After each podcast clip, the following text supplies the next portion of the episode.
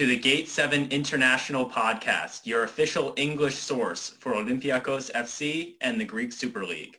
My name is Peter Thompson. I'm here with Lambros Sirmos, Ari Burubasis, and our special guest for today, Luis Pineda. How you doing?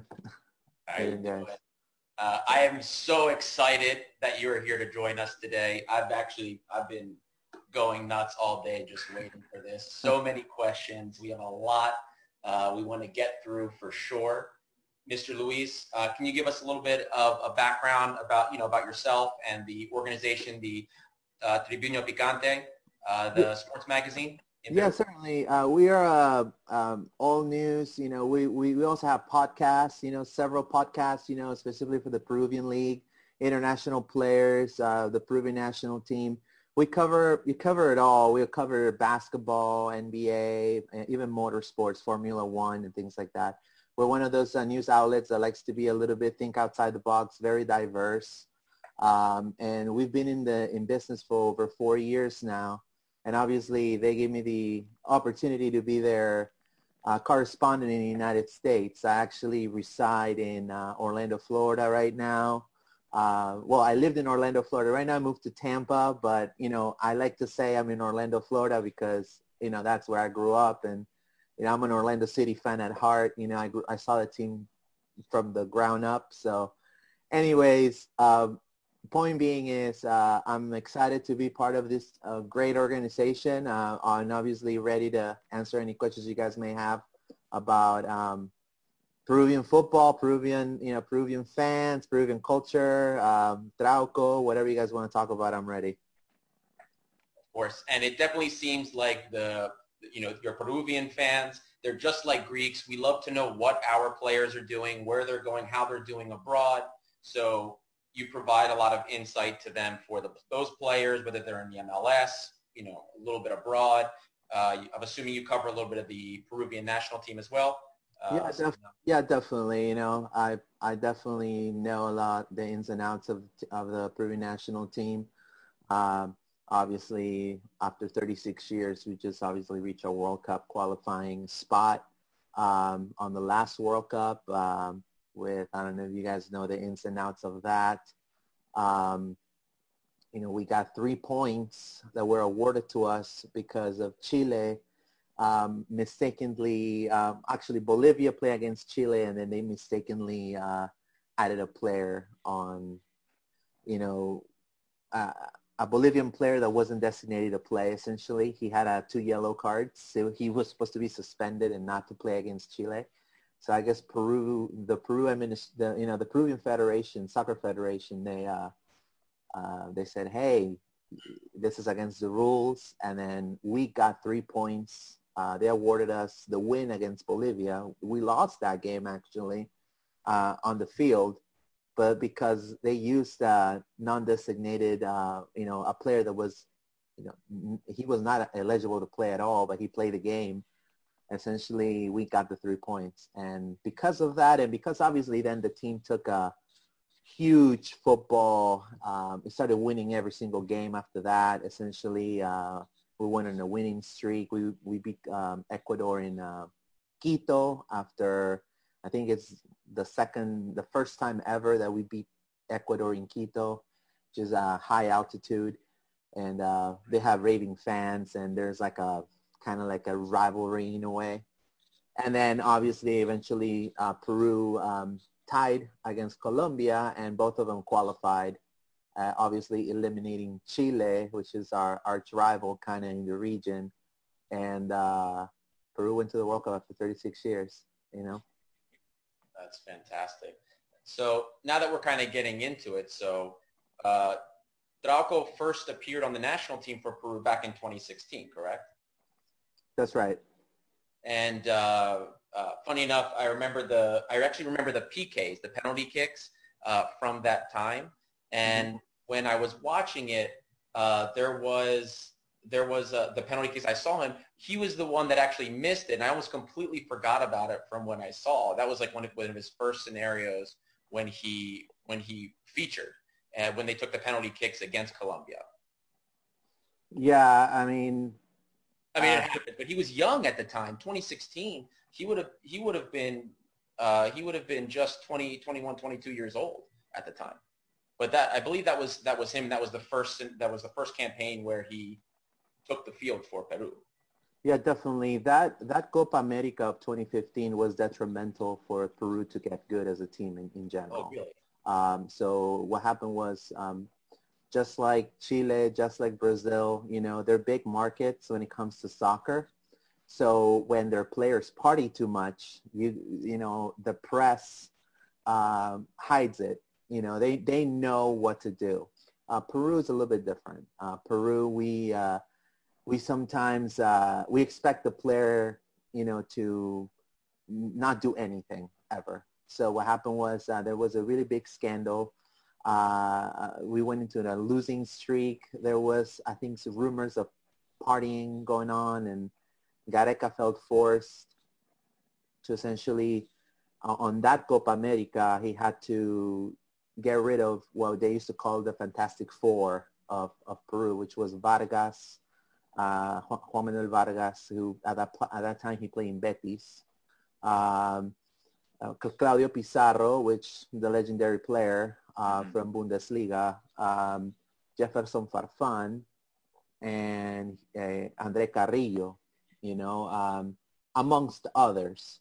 So within them sanction, pretty much telling these players, you guys can come back to the national team until you guys prove us that you guys are um, met, you know, being a team, you know, being being a national team. Essentially, uh, Gareca felt forced to try out players from the local league, the the the, the Liga Uno, which is uh, the Peruvian National League, you know, the, the first division league. And uh, Trauco at that time, he was in Universitario, uh, which is the second biggest club in Peru. Uh, and it's kind of like a River Plate in a way, uh, you know, um, and he was, you know, doing really good. I mean, one thing about Trauco is when he gets in rhythm, he's able to perform very well. His passes are very accurate. Um, I think when he played in Flamengo, he gave a lot of assists to Guerrero. Uh, he played around 38, 39 games. He did like maybe 15 assists. But when it comes to just guarding that area of the field, he definitely was a, a, a cornerstone uh, for Universitario. He, he did his job very well. So Gareca kind of being a visionary and kind of thinking outside the box. Uh, his previous experience in Vélez Sarsfield, he actually in Vélez Sarsfield, he had to play with people from the youth team. You know, uh, is the type of team in Argentina that you play in the youth, you make the first team, and then you're sold to another team, either a bigger Argentinian team, or you're sold to the United States, or you're sold to Europe. So Gareca, every year he was in Vélez, he had to reinvent the wheel every year almost. So he kind of in a way did the same thing in Peru. At, in 2015, he's like, okay, I'm getting rid of all these people. They're caliber players. They are world-class players, but th- they are not meshing well together. We have to find sync. We have to ha- have everybody work together. So Trauco came along. He didn't also call Trauco from that team. He called Edison Flores, who now plays in the DC United. He called in also Andy Polo, who plays in Portland Timbers. He called uh, uh, Yordy Reyna. Uh, at that time, Yordy Reyna, which now plays in Vancouver Whitecaps, and he used to play in RB Salzburg um, at some point, and then he also did um, RB Leipzig for a little bit. Um, he Luis, uh, I don't mean to cut oh, you sorry, off, but I for, apologize. No, no problem. But for our listeners and for our fellow hosts, we are just seeing massive parallels between the Greek national team right now. Absolutely. Oh, yeah.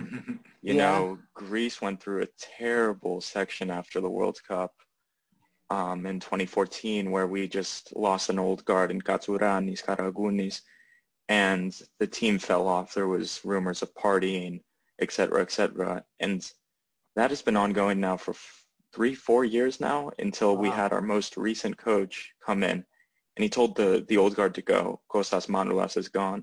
Sokratis Papastathopoulos is gone. Papastathopoulos, yeah.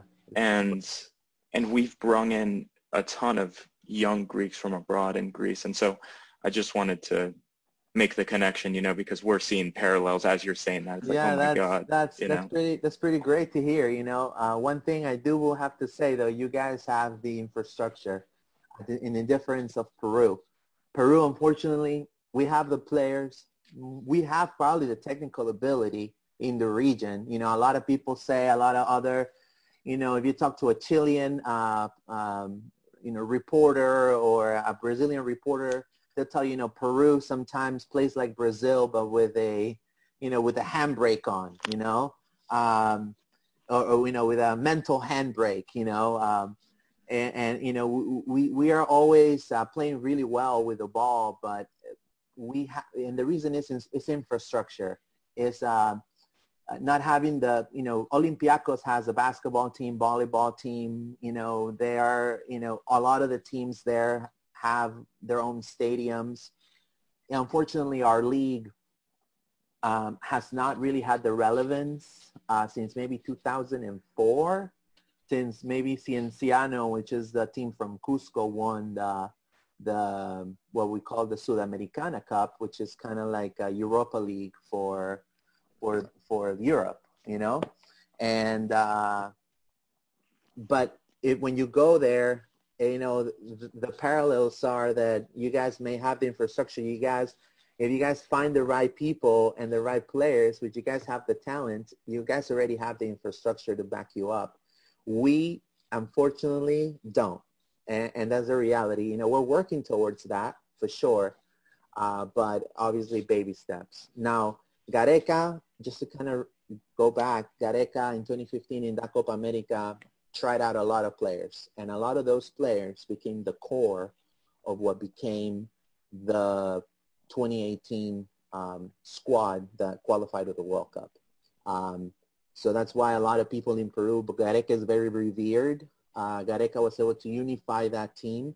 That's how Guerrero became the cornerstone of that team. Guerrero, um, you know, he went to his own stint of issues, you know, um, he didn't want to be in the shadow of Pizarro in Bayern. Uh, decided to go to Hamburg. In Hamburg, he had a couple of great seasons and then inconsistencies, getting injured. He got into a fight with a fan, you know, and that's exactly what, yeah, he got into, he threw a bottle to a fan. Oh, man. And uh, Hamburg suspended him. And at that point, he, the next transfer window came up and he's like, I need to get out of here. I, I'm I'm tired of eating sausages. I'm, I'm tired of, of, of, of not speaking my language. So what did he do? He went to Brazil. He went to Corinthians. He, he, and he became famous there. You know, he became a star there. You know, he won the World Cup, um, Club World Cup against Chelsea. He scored the winning goal. And David Luiz obviously always, never covers the ball on a corner. So, uh, you know, uh, we Guerrero, know that well. Yeah, Guerrero, Guerrero being a little bit more of a savvy guy, he scored the winning goal. But, you know, that 2015 World Cup was detrimental. And that's when Trauco essentially became known. Um, he, he had a, such a great performance and not in the, in the, in the, in the, he's not a player that's going to wow you with his goals. Yes, the goals he makes are amazing because he has that quality, but he, he's not a goal scorer. If you know what I'm trying to say, he's he's more of a playmaker. Yeah, and um, it seems ever since he's just been an absolute necessity in the national team for Peru. He's played, I think, every minute of the World Cup and Copa America, mm-hmm. in which Peru had a, a, pretty nice run to the final, uh, if I'm not mistaken. So it seems he's yeah. he's really solidified himself and made himself really necessary for the team. Yeah, definitely. Uh, he's definitely in the national team. He has no replacement. And when I say he has no replacement, he truly has no replacement. Now, uh, Gareca puts him because Trauco could play also as a number six. I know a lot of people don't know that, but Trauco actually started before Universitario. He was a number 10. He mm. played, uh, he played the 10 position uh, in Union Comercio, which is like a lower tier um, team, kind of middle of the pack here and there. They're from uh, Moyobamba, which is uh, an air is in the jungle of Peru, and so by the Amazon. So he played number 10 there. Then he was tried as a number six when he got to Universitario, but then eventually there they switched him to play um, uh, defensive, uh, you know, defensive winger at that time. And he kind of did the job there the best. You know, he was most more consistent in that position. And that's where he stayed. That's why, you know, he kind of listened to the advice of Gareca and the, his, his coach at the time in Universitario told him, hey, I think you maybe should stay in this position rather than be switching around. Uh, you know, and so that's what he did. And yes, he has, he, I think his only replacement would be uh, right now. Um, there's a player that plays for Atletico Mineiro. His name is uh, Antonio Lecaros. He's uh, not, not a lot of people know him, but he actually came from the youth team of um, Cusco FC, which is the team, one of the teams from Cusco. It has a lot of financial back. I call them the LAFC of Cusco. They wear the same color jersey. And mm-hmm. uh, he came out of that team and was signed to Atletico Mineiro, a youth squad, and then he is now in the first team. Um, and he plays the same position as Trauco. He's, I think, uh, 21 years old, 22 mm-hmm. years old, if I'm not mistaken. Uh, but Gareca hasn't called him up yet. So, but a lot of people think that on the next Copa America that's coming up, more than likely he will be called up, just kind of yeah. to help out Trauco. Also, there's another play called Corzo, Aldo Corzo, and he could play Trauco's position, but he's definitely more defensive. He's definitely not going to move out of that area. He's going to stay there. He's not going to attack like maybe Trauco does. Trauco attacks. He's more like a Marcelo. He likes to go up mm. and mm. run with with the with the midfielders and maybe assist or, or grab a rebound here and there.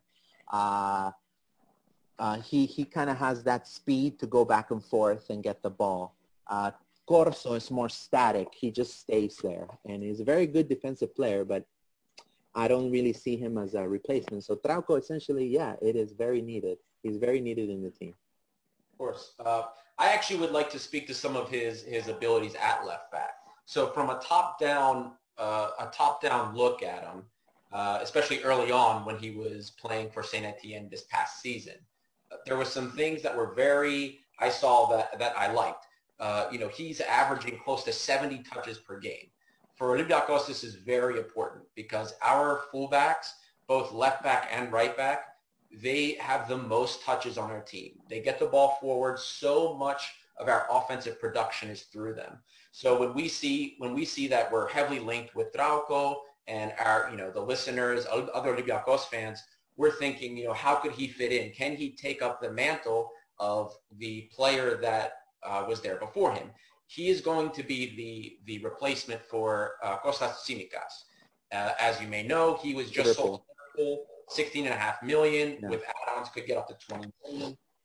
So Trauco, we're looking he you know we're looking for a player that can that has that ability to get forward. And you know that, to me it's it's good to see you know uh, I saw that he has dribbling skill, which is important. Uh, he is touching the ball a lot. Uh, now, I would like to know, you know, from you speaking to what he does, what what are his assets when he has the ball at his feet? Does he like he makes overlapping runs, his crosses? Uh, how's he how's he done with this uh, with Saint Etienne, and how has he done this with Peru?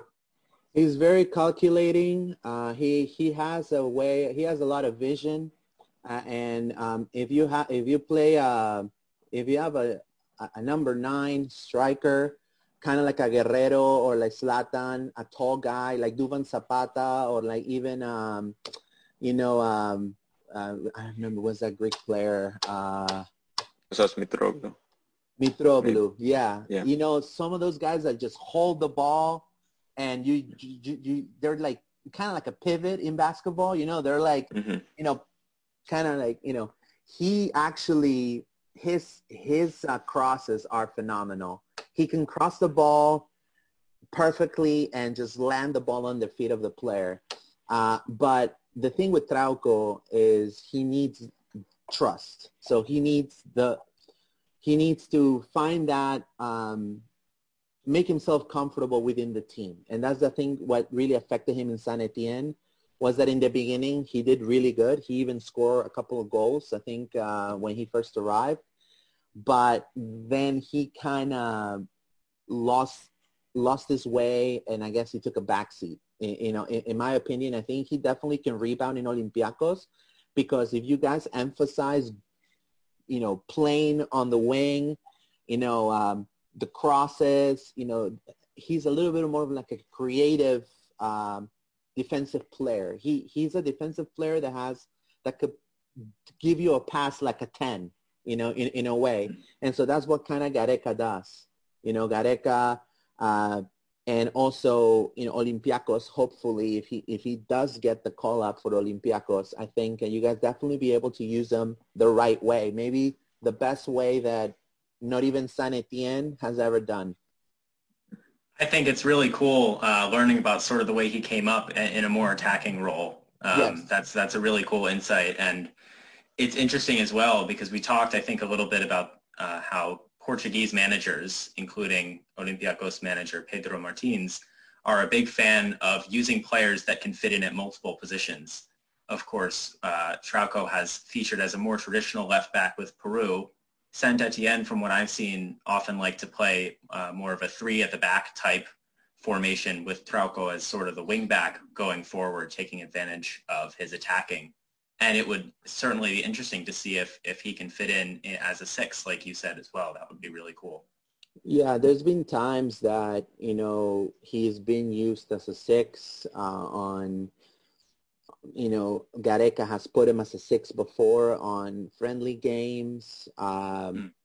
Even uh, when he played in Flamengo, there were times in which I think Flamengo was playing against, uh, it was a Brasileirao against Palmeiras, I think. It was maybe a year or two ago. And Guerrero, he, he actually did an assist to Guerrero. Guerrero scored. And they put him in a six. they put him as a six because his passes are so accurate. That's the thing is when he passes the ball, he, he has that ability of assisting the ball very well. And, um, you know, they put him as a six, you know, and he could play those positions. And I think that's just like lovely to hear as an Olympiacos fan as how we play so many times as we have Matthew Valbuena down on the right wing and we'll have Yorgos Masouras making a run, and there'll be a cross-field ball to Masouras, and there'll be link-up play between the left back who has Tsimikas, of course, and Masouras, and that would lead to so many of our goals. Is mm-hmm. that left back coming in and whipping it across to El Arabi or a run from the midfield? So it sounds like a perfect fit almost for that. Yeah, I mean, I honestly, when I heard that Olympiacos was interested in Trauco, I thought this is the right opportunity for him. I mean, there's been other Peruvian players that have been in, Greece, in, in Greece before. And, you know, um, Percy Olivares used to play in the 90s for Sporting Cristal. And then he went to PAOK Salonika, uh, played uh, for three three seasons, I think, three or four. So it wasn't like a short sting. It was uh, pretty long. And uh, then after that, he went to Spain, to the second division of Spain, a third division of Spain, and then he went back to Peru eventually and retired.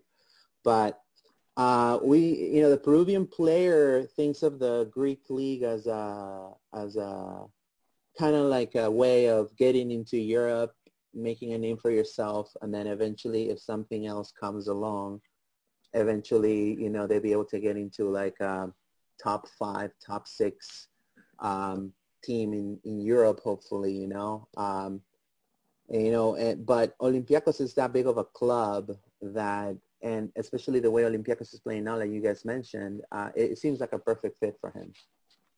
Yeah, you know, um, Olympiacos is actually known for whether a lot of our fans want to face that fact or not. Of course, we're biased. We think Olympiacos is the best club in the world. But realistically, Olympiacos has been, especially in the last 10 years, a kind of second chance saloon almost, where players come uh, maybe that were a little bit out of sorts, that didn't do as well at their maiden clubs uh, who comes to mind is Kevin Mirallas. He was actually also oh, a safety Mirallas. And Mirallas was, he didn't do much for them. He came to Olympiacos and he became a star. He was a superstar, uh, play, did amazing, leading scorer, at points and then eventually moved on to the Toffees, to Everton. So he was uh, he was a great player and kind of the we have a the first thing I thought of with Saint Etienne we have a good experience with them. Uh, so I I think that Trauco could be a good fit. Now the next question I had for you I wanted to speak more about his defensive capabilities. Your insights on that. Additionally, with his mentality. Uh, you know, uh, as we saw in the beginning of the season, not just with his touches, but defensively, lots of pressures, leading leading Saint Etienne in pressures in terms of the ball. The the you know there was a now of course in terms of uh, dealing with the dribble, uh, players coming to dribble him. He had almost like a 50% success rate in defending against the dribble. If you could speak to that as well as his mentality when it comes to form and and uh, you know when he's playing with the team and how he recovers from form dips. Um, he is the type of player that he he would do anything to stop that ball. Uh, he's very quick. He has uses a lot of uh, sprints, uh, change of pace. Sometimes you know that's why he's able to guard that ball very well. Uh, one thing I will have to say though, he has six yellow cards. Uh, you know, so he needs to he needs to kind of in a way know how how to go about it. You know, um, you know sometimes you can you can you can win that by running a little bit further and guarding that ball a little bit uh, without just going for the kill. You know, um, I think that's I would say that's the only weak point. Sometimes uh, he gets a little bit uh, hyped up so much to just get get the job done that he just causes either a free kick here or you know a missed opportunity for a counter attack. You know, he needs to kind of I think when he played Flamengo, he did the best when it came to, to that, in, in, in my opinion. I think uh, he was able to um, um, learn. And I think the coach there uh, told them, you know, slow down a little bit, calm down, you know, um, don't, don't make a lot of yellow cards. Um, I think he had a couple of red cards here and there, but then after that, he set him straight. I think that'll be the only thing I'll be able to kind of uh, um, observe about him. But when it comes to guarding that ball, the ability of guarding it and re- recuperating to to counterattack, he definitely can do that very well. He's done it in Peru many times. That's wonderful to hear. To hear, I know Greeks, of course, we love to have a player that has that intensity to him. We want to see that.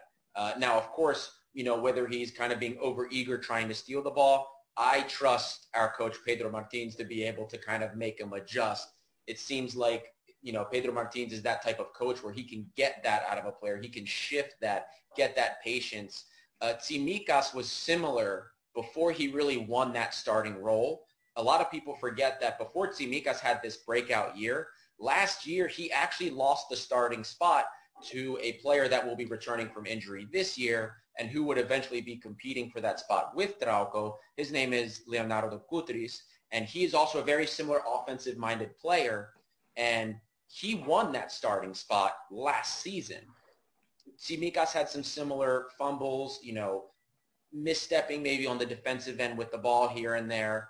And for Tsimikas to come out and make this wonderful turnaround this year, stellar year, it kind of sounds like Trauco's in that position where he's this uh, you know, diamond in the rough almost that maybe Pedro Martins can turn into an absolute gem. Yeah, definitely. He has never had that particular trust. I think the closest thing he's gotten to full full trust, and I think it's in part of playing with Guerrero, He's been in Flamengo.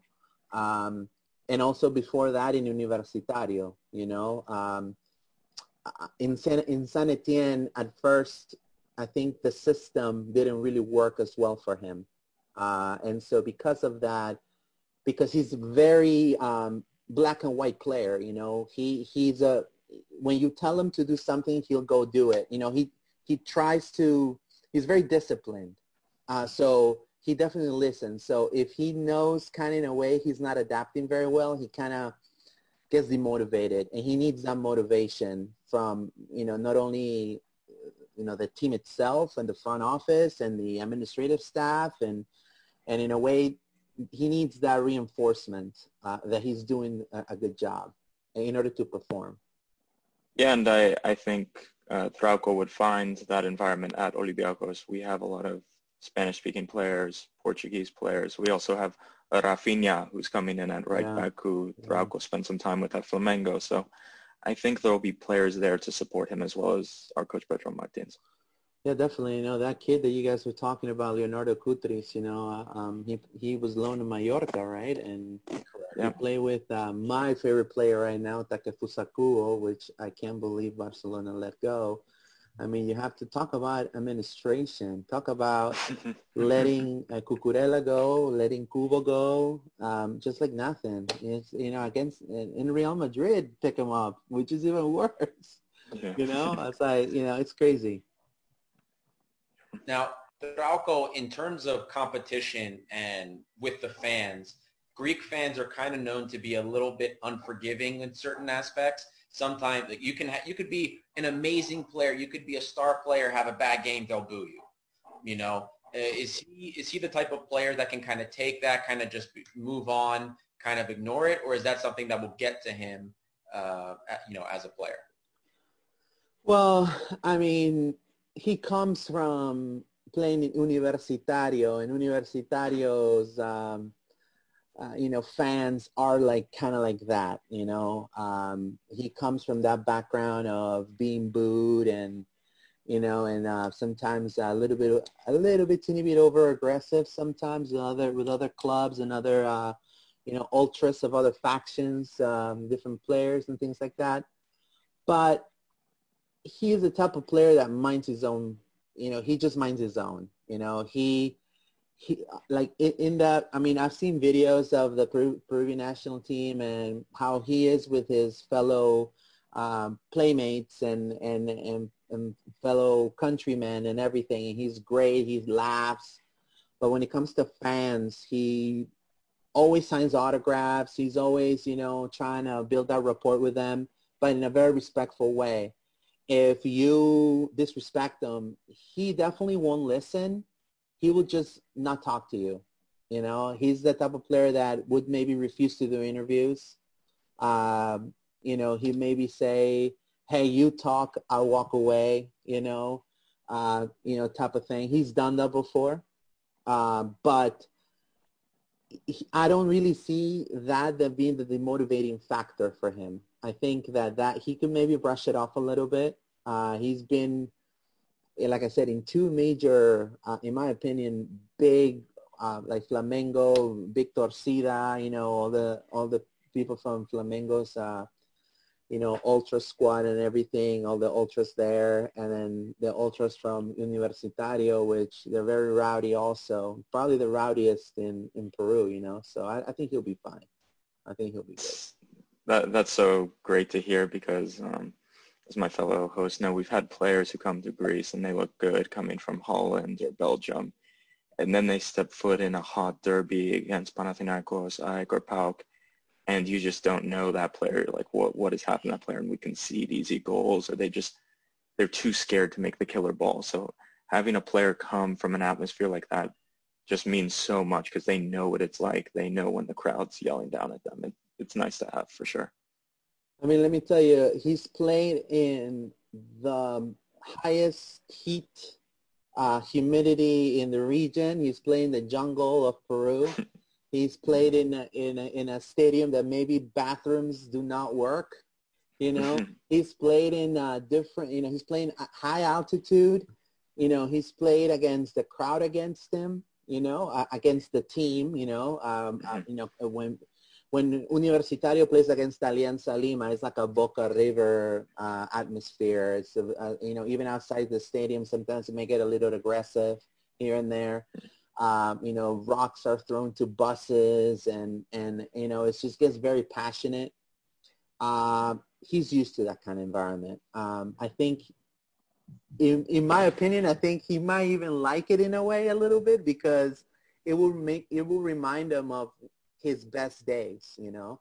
Uh, maybe the times that he had a, a little, but you know, he had, he was making obviously less more money than now, but um, when he was definitely felt the most comfortable, and and that's the, and that's the thing with him, you know. I think what it could truly affect his stamina and his character in any team would be not having the trust of the coach or not having the trust of any of his peers. I think that would definitely affect them more than the atmosphere outside the field. Kind of sounds like he's made for some of these derbies with our, our rivals, PAOK, Panathinaikos, AEK. I think it kind of sounds like he's uh, he's already been in the atmosphere. He could deal with that very well. Now, I wanted to ask you about his, what's his locker room attitude like on the field? Is he vocal? Is he the type of player that's going to be vocal kind of, you know, when he's comfortable with the team, obviously, you know, in that leadership role, or is he going to be kind of the soldier doing what he's doing? You can count on him to do his job. He's he's gonna be that soldier that you tell him to go battle with you, and he. I mean, I don't see him as a captain, although it could surprise me. You know, I, I've seen it all. You know, um, Edison Flores, for example, he plays in DC United now. He was never the captain type, but he did took a leadership role when then you know after the 2015 uh, Copa America in Peru. You know, um, same with Pedro Gallese. Um, Gallese, he you know wasn't the captain type. So uh, Trauco, he's more of a role player.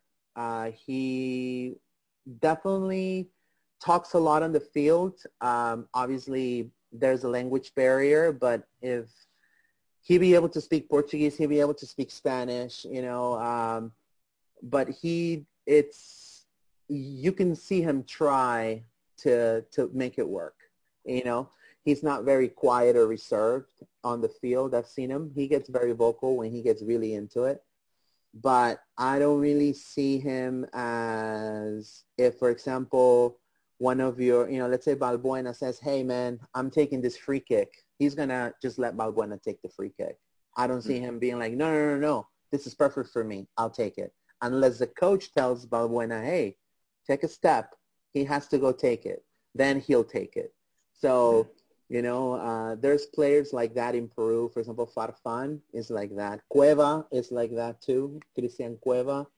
Um, he, you know, the reason why he missed the penalty against Denmark was because Farfan was going to actually take that penalty, and he took the ball away from Farfan. Yeah, he, he's oh, like, wow. no, no, no, I'm, I'm, I'm doing this. You know, and uh, look what happened.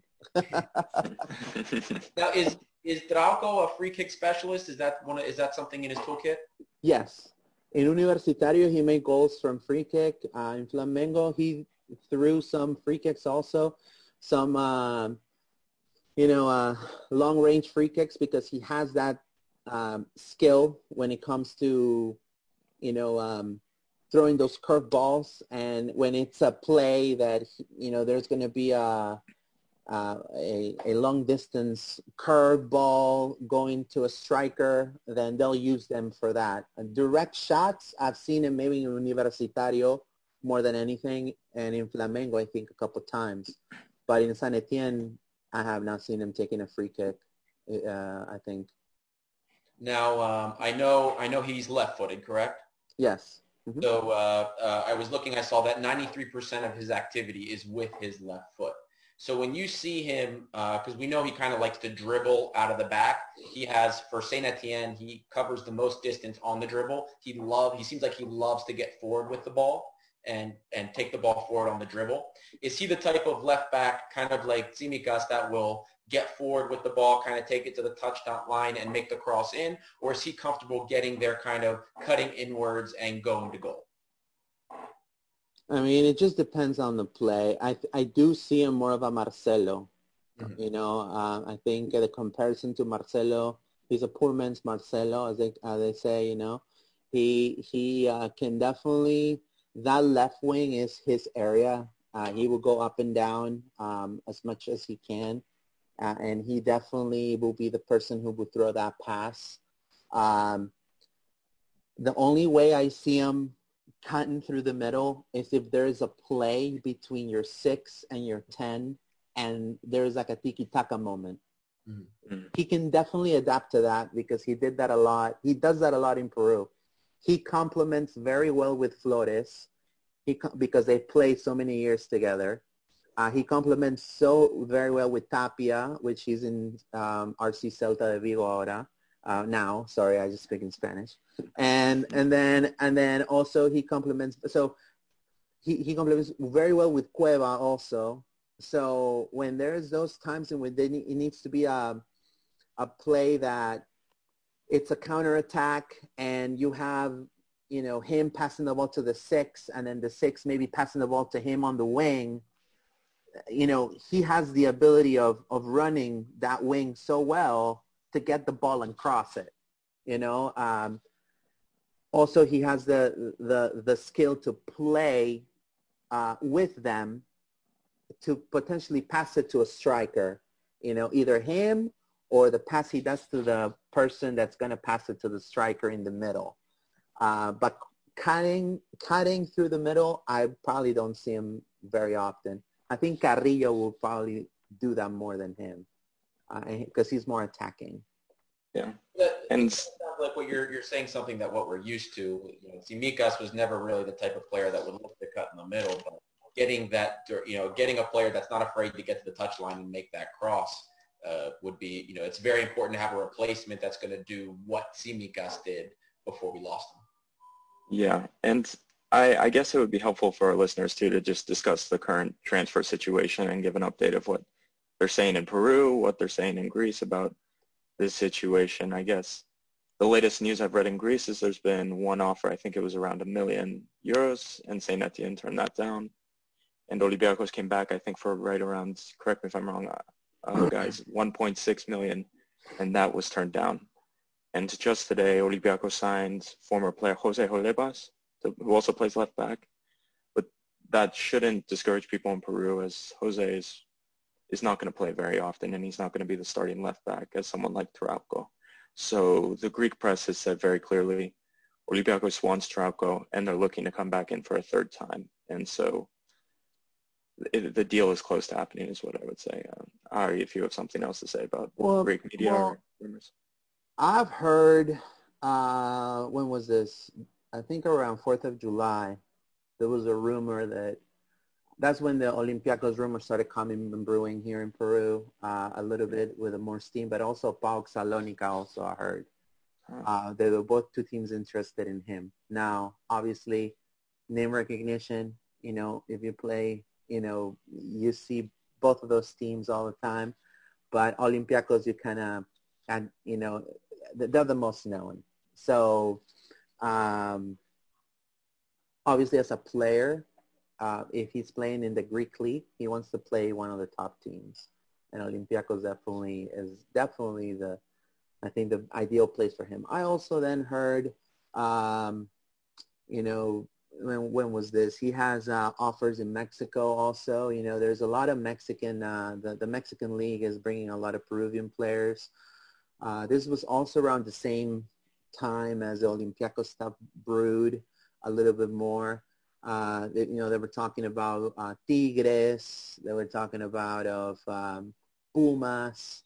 Um, you know, um, they also said something about America de Mexico, but I mean, I think Trauco wants to stay in Europe because there's a lot of players now, and that's the thing, you know, in a way, I'm going to tie it in with this. Seven, seven players of the national, the Peruvian national team are in the MLS. You know, um, four, I actually did a little bit of a, of a research. Uh, four of them are in um, Brazil and uh, two are in the first division of uh, in La Liga. Um, I think one is uh, um, Tapia, which hasn't even played yet for Celta, you know, and then there's two in, uh, you know, Eredivisie, um, and three Mexico you know, and so that North American region is calling a lot of Peruvian players. The market's been very good to them. They're offering them quality of life for their families, the the money, all of that. Now, um, I think Trauco wants to go against the against the tide here because there's just the market is getting a little bit saturated. So I think he definitely wants to stay in Europe. I mean, he's expressed that he would rather stay in Europe than going to Mexico, for example. But those are the only few things I've heard from him. Um, I, I, hope that he definitely decides for Olympiacos. I think it, it, it's it's the most is, is the best offer on the table. Um, and I think he is a type of player that from every player in the Peruvian national team, he emphasizes um, he he emphasizes more of feeling comfortable in a team. If he's if he's going to be able to be a playmaker, that will motivate him more than money in a way. Um, I never I don't see him, for example, in the MLS uh, because the MLS, yes, is an up um, upcoming league. American soccer is definitely growing, but I don't really see Trauco there. I see Trauco staying in Europe for sure. Well, let me ask you, would the, you know, you as a Peruvian fan and of course other Peruvian national team fans, what would they prefer to see? Would they prefer to see Trauco come to North America, play in the MLS, play in Mexico, play in Brazil, or would they prefer him to stay in Europe if he can? We prefer 120% for him to stay in Europe. But also, this is the thing, you know, and this is, a, and again, I'm going to say this, I, I'm very honest in regards to this. You know, I'm very objective when it comes to the Peruvian national team. I love my country. You know, I, I, I, I love my national team. Uh, obviously, I was very happy to see them go to the World Cup for 36 years. I thought I was never going to see that time. You know, I thought my daughter maybe was going to see the time, uh, but not me. Uh, but um, a lot of our players are not in the top 10 leagues of Europe. And that is a, that is a fact. Venezuela, which has not qualified for the World Cup, all their players are playing in Spain, in, in, in England, and in the championship. They're playing in Greece. They're playing everywhere. And they're staying there. You know, they're not just coming back to Venezuela. They're staying in those countries. Uh, same with Chile. You know, a lot of people say, hey, you know, Chile didn't qualify to the World Cup, but you know, they have players in, in, in different leagues. Now, I am afraid that if Peru, if there's not a lot of players going to Europe or maybe going to big teams in in the Americas, like a Boca Juniors or like a River Plate or like a Flamengo, you know, or Santos, w- w- what's going to happen is we're going to become like Paraguay you know, um, it, it's it's it's gonna be. This generation was great. Uh, they made it to the World Cup over 36 years, and then when's the next time we're gonna go? You know, um, I think that's one thing that the Peruvian media it's not saying very clearly to these players, and they're not really uh, emphasizing youth uh, to to its largest extent. You know, uh, and I guess these players, like for example, the example of Carrillo, you know, great player. Uh, um, before the World Cup, did a was loaned to Watford, did amazing there. Um, after the World Cup, he had a great World Cup, um, fantastic game against France, even though Peru lost, great game. When he comes back, Watford had the, the, the papers, hey, we want you, stay.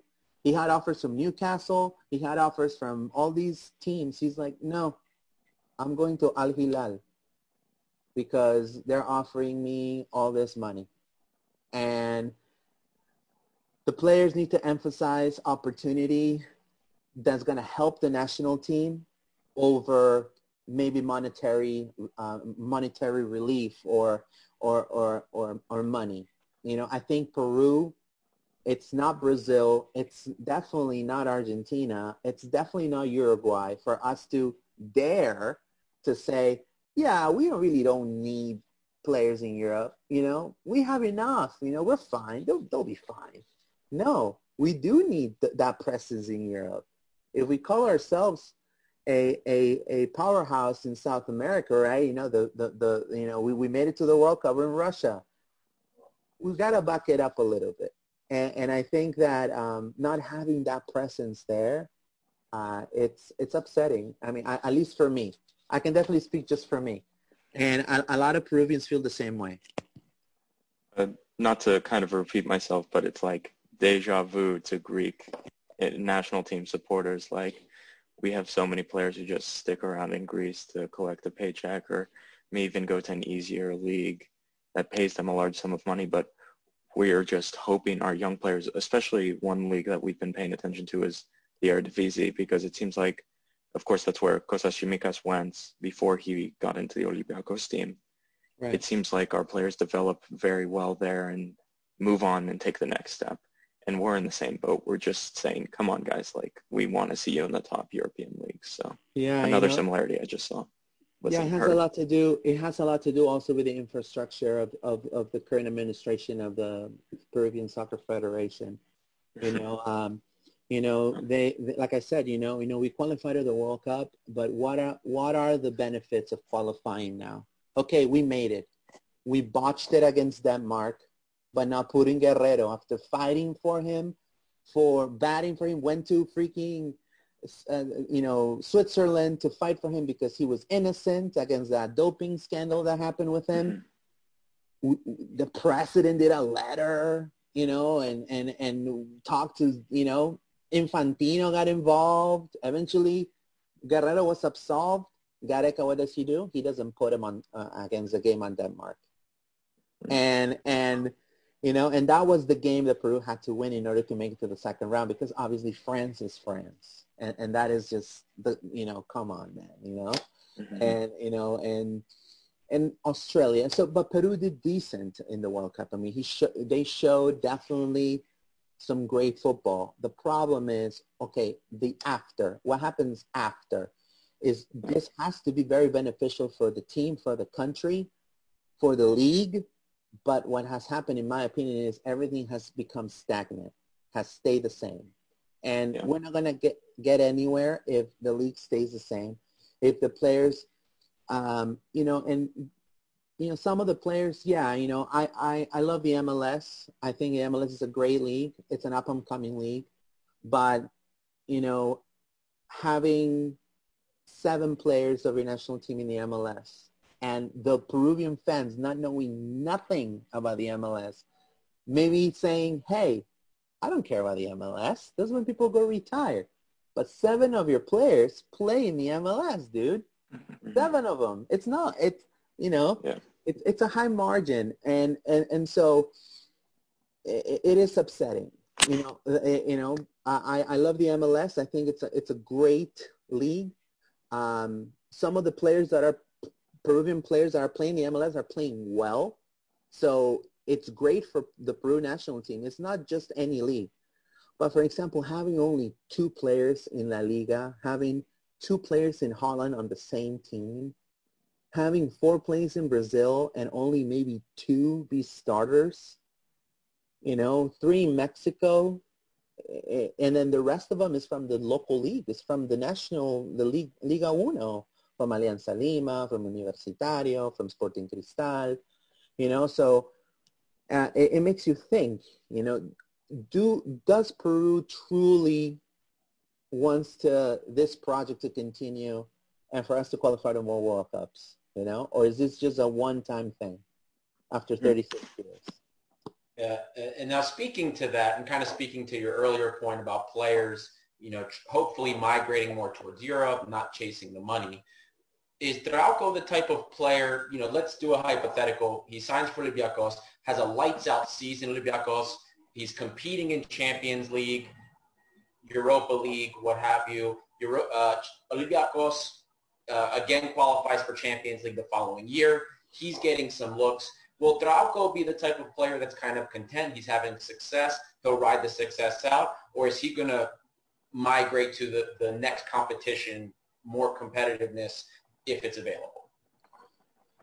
Uh, Trauco is the type of player that if he, if he, if he feels comfortable, he would stay. Uh, he stayed in Flamengo. He had other offers from Brazilian teams but because he had that connection with Guerrero and the coach that took over said, hey, um, I'm going to go ahead and, and, and have you in my squad. He stayed. He stayed two seasons. Um, and he does that type of stuff. You know, I, I, I don't see him as a player like a Carrillo, for example, you know, with a lot of talent, but having Newcastle's contract, West Ham's contract, Watford contract, he decided to just say, hey, Al Hilal, here, here I come. You know, um, he, he, I don't see him as a, that type of player. One thing about Trauco is where he feels comfortable, he's going to stay. I kind of mimic him as a kind of like a Charles Aranguiz type. You know, Aranguiz kind of staying Leverkusen because he wanted to you know, he felt comfortable there. He he liked the fans. He, you know, he didn't like the you know the press being right on him. He could have gone to a better team, uh, maybe in Europe for sure, uh, but he just decided to just stay there um, for a, a, couple of more seasons. Now, um, I see Trauco definitely uh, staying if he feels comfortable for sure. Now, obviously, if Barcelona is knocking on your door and he's like, hey, we're going to sign you for three years. We're going to give you the bright white contract. Do you want it? Obviously, you can judge yeah. that any player in the world if one of the big clubs comes and says, hey, man, we're going to give you the bright white contract. Here you go. You know? So, but if he feels comfortable, he's definitely going to stay where he's at. Uh, of course, I don't think anybody would expect him to say no to a, a Barcelona contract. That's why most, I don't think any of them were upset. Well, there were some that were upset. Don't get me wrong, but I don't think the majority of Greeks were upset that Tsimikas took an offer from arguably the best, one of the best clubs right now in Europe, a, a two-time competitor in the Champions League finals. They won the Champions League. They they won emphatically the league this year. I don't think anybody can fault him for that. Now, kind of as we begin to close out here, you've given us a lot of great info about Trauco, things that we didn't even consider. The him being able to play at the number six, some good insight about his dribbling, his mentality. Uh, thank you so much for all of that. Lambro and Peter, did you have any some closing thoughts, closing questions? Um, I, I just will say um, I'll echo what Adi said. Thank you so much for taking the time to do this. And uh, I would also like to give you the opportunity if there's any social media or anything you'd like to plug uh, oh. while you have the opportunity. Oh, yeah, sure. our listeners would be um, interested. Definitely. I'm going to put my Twitter right here. Um, hold on. Um, oh, wait. That's the, I, I'm missing a nine. technology. All right, here you go. So that's my Twitter right there, at Luis Pineda 999. You can also see, uh, you know, we're on Facebook. If you search for Tribuna Picante, uh, sometimes on Facebook they'll let you have the subtitles. You're more than welcome if, you know, to watch the show. I have um, uh, my particular show in, in, in, the program there. It's uh, Tribuna Picante MLS. Uh, I cover all seven Peruvian players in the MLS, um, the MLS League, the MLS is back tournament. Uh, we talk about the reality of the Peruvian player in the United States. So if you guys are interested in that, you guys are more than welcome. It's every uh, Sunday, uh, 3 p.m. Uh, Peru time and 4 p.m. Eastern time, United States. Great. Yeah. Well, I think you've got us all on the hook and interested in, in the course of the Peruvian national team as well. So uh, I certainly really enjoyed learning about the ups and downs that the team has had recently and uh, how Trauco has played into that as well. It seems like there's there's some potential for things to improve, but as you say, they have to be motivated to to continue moving forward from the great achievement that was qualifying for the World Cup. Yeah, for sure. And as I mentioned earlier, the parallels between Greece is amazing. So it's, it's really nice to see actually that uh, here in Greece, we don't have we have the similar issues with other countries. You know, it's not just we're incompetent. It's other countries are kind of facing these things. It's tough for us smaller countries. And again, I would just like to say thank you so much for coming on. It's been a great experience, and hearing your input's been great. No, it's it's been my pleasure, guys. If you guys ever need anything from me, if you guys, uh, if there's any other um, Peruvian players that are on the the scope of uh, the Greek league, you know, I would love, for example, to see a Carrillo play in the Greek league. I would love to see even Farfan maybe choosing uh, to play Greece. Uh, mm. even Cueva, Cueva, I'm I'm surprised about that. How the hell you go to the to, to Turkey like this? You know, um, I mean, if it was Besiktas or if it was, uh, you know, I don't know, uh, what's the other Galatasaray, right? Um, or even the the one where I forgot the the, the latest. Uh, uh, Başakşehir. Ba- Bashak, yeah. If it would have been that one, I would have been like, all right, all, all, all bets are off. But come on, man. You go to like the one that just came up. Come on. I mean, you know, even any any other team in Greece, the Greek league is much better than the Turkish league, in my opinion. You know, uh, mi- miles and miles better, you know. So um, hopefully uh, Trauco is able to open and bridges for Peruvian players to get to Greece. Uh, I think it will be great. Yeah, yeah for sure. Uh, thank you again, and of course, thank you to the Tribuna Picante. Uh, you know, we hope, you know, at this point that Trauco can come in. Maybe some Peruvians will follow Greek soccer as well, do more to create a bridge between both countries, get some more, you know, exposure for all of us. I think that would be fantastic. Yeah, definitely. of course, we'd love to have you on again, especially if he does come to kind of gauge his performance if he's here. And if there's other players, we'll definitely have you on again for sure. Yeah, yeah, yeah. sure. Yeah, sure. You know, keep in touch. Um, you know, if there's any other players that I that I hear from the Peruvian side that are coming to Greece, uh, they are rumored to be coming. I'll definitely, you know, I have Lambros's number. I will be, you know, sending him a WhatsApp and uh, it's been a pleasure, guys. I've definitely enjoyed this conversation, and um, you guys have all my support always. Awesome. Thank, Thank you. you so much, Luis. Thank you. No problem. Thank you, guys.